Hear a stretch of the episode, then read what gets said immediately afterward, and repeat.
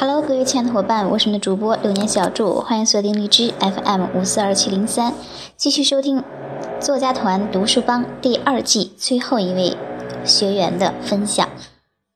非常感谢刚刚才超耀同学的精彩分享。接下来的话，有请我们今天晚上的分享会读书栏的最后一个分享嘉宾出场。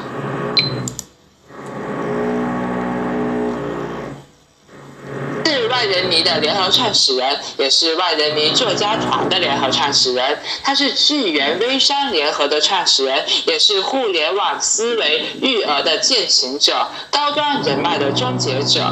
他就是第三期十六号的徐雅丽。让我们用最热烈的掌声欢迎他出场。Hello，作家团读书班的小朱老师，各位辅导员、主持人以及各位围观的老乡好、小朋友，大家晚上好。那在这里，我先做一个简单的自我介绍。我叫徐香丽，姓徐，所以许下爱你们的承诺，愿我所见之人、所立之事，哪怕因为我有一点点好的改变，我就心满意足了。那我是来自被国人称之为犹太人的温州，欢迎大家来温州玩，我代表温州温暖你的心。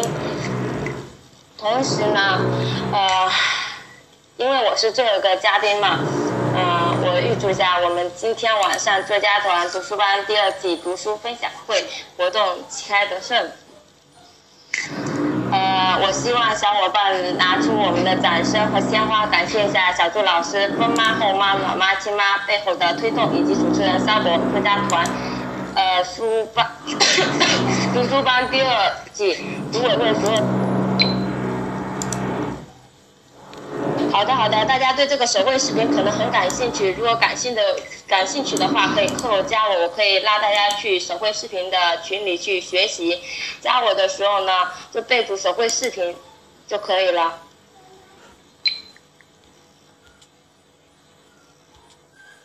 我个人是非常喜欢微商二的，为什么这么说呢？你们刚才也看到了，微商二有很多的小伙伴来代言我。做了一个手绘视频，是啊，好多伙伴都来代言这本书。嗯，手绘视频刚开始呢，可能就是只有我家的宝宝和妮娜都拍到了。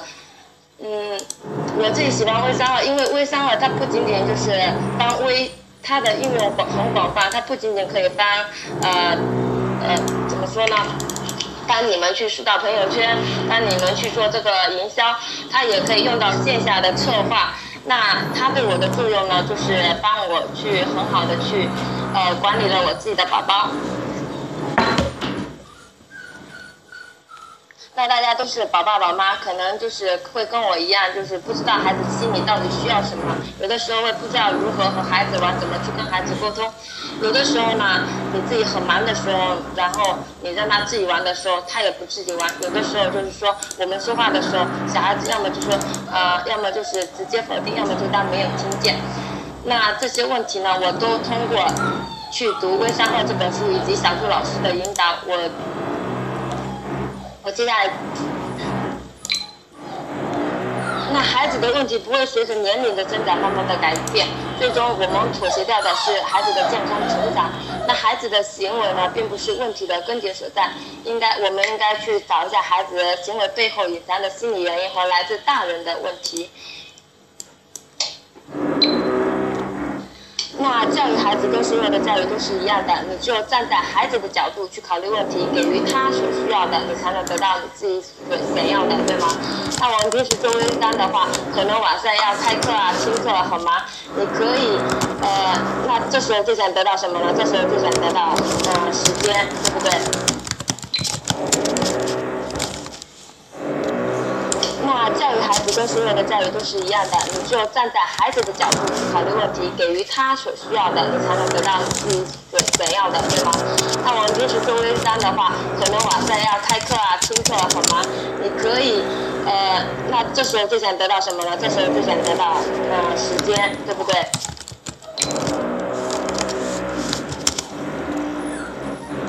那我们家的大宝他是非常非常爱哭的。然后呢，也非常愿意跟他弟弟抢玩具。当时的时候我就很火，我就觉得，哎呀，你这么大了就应该让你弟弟，啊，啊，这样的话，我就不知道怎么去处理这个孩子之间的问题嘛。那我通过小朱老师分享的，就是站在对方的角度去考虑问题，我就了解到了我家大宝哭的原因，还有抢玩具等等这些行为背后的一个原因。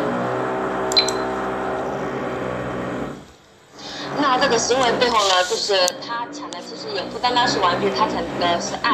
他总感觉，呃，怎么说呢？呃，我了解到他行为背后的原因，我就跟他进行了一场对话。那我就借鉴了情感营销里面以对话的形式，用你来和孩子对话，通过问六个问题，找到了问题的，呃，找到了问题背后的症结。啊啊，我家大宝呢，就是认为我偏心，喜欢。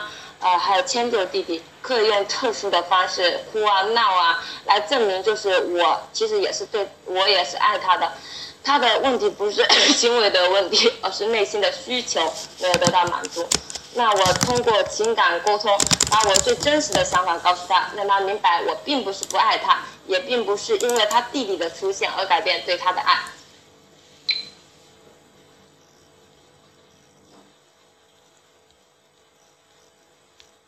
呃，小拉每个孩子哭后面，他都是会有原因。呃，嗯，大家都可以去看这本书，因为这本书真的价值非常非常的高。它不仅可以帮你达到你的团队，也可以帮你去这样去跟孩子沟通。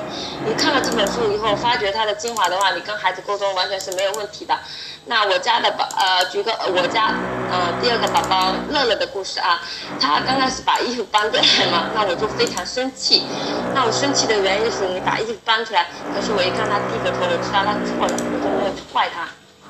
我就问他，乐乐，你是不是想把衣服，你是不是想自己选择衣服呢？他说是的。我说那既然你已经选好了，那你可以现在可以把你的衣服带回家了。我就把衣服就是比喻成像人一样。然后我就说，你把这件衣这些衣服带回家，选一件衣服跟你一起出门，你陪着他，他也陪着你，呃，就是可以用这种方式讲故事去跟你的宝宝沟通。因为小孩子嘛，你只有说跟他有共同的语言，然后比喻啊、拟人啊，他。他能听得懂。你如果用很大人的方式去跟他讲道理什么的，不站在他的立场去考虑问题的话，我感觉是没有什么效果的。那我还通过公众承诺，因为我们最佳团的公众承诺，小朱老师讲的公众承诺呢，它是具有公众监督的作用。我就借鉴公众承诺，我制定了我们自己家的家庭规则。那公众承诺啊，是发到朋友圈邀请。邀请亲朋好友共同见证的。那家庭规则呢？需要，那家庭规则制定的时候呢，我们是需要全家人一起的。只有经过全家人呃同意，是的，比喻你能，但是呃塑造产品的十二种方法里面还有好多描述法，这些呃你们都可以去看，都去买《微商课》这本书。呃，真的可以从里面学到非常非常多。那接着刚才的话题啊，就是说家庭规则为什么说需要全家人一起制定呢？因为就是，呃，只有全家人共同，全家人都同意这么一个规则，然后每个家庭成员才愿意去接受他的束缚。那教育是一个过程，是一个结果。教育不是为了说让孩子变乖、变得听话，而是要让孩子变得懂理。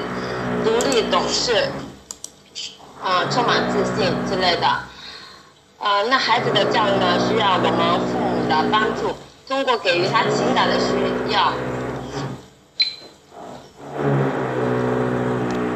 谢妈妈的关心，呃，我不是感冒，是因为北京雾霾严重，啊，只要一雾霾，我就会喉咙就会有点不舒服。那接着下面的话题就是说，通过给予他情感的需求呢，呃，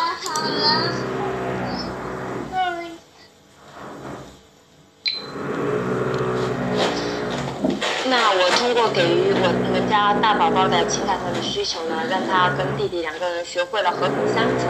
通过了家庭规则，让宝宝养成了良好的行为习惯；通过情感营销，修复了我跟我们大宝宝之间的这种隔阂的关系。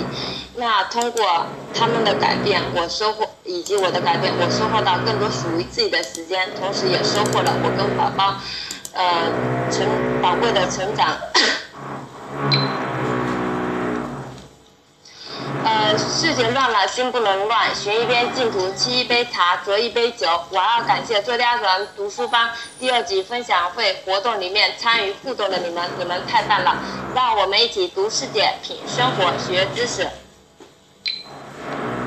那我相信这里的每一个人都是生活的追求者，都有梦想，都有故事，都不愿意辜负生命。那如果你有故事呢？有宝宝方面的，有教育孩子方面 的困扰呢？也感谢大家加我的微信。那非常感谢各位的聆听，今天晚上就到此到这里啊，把那个。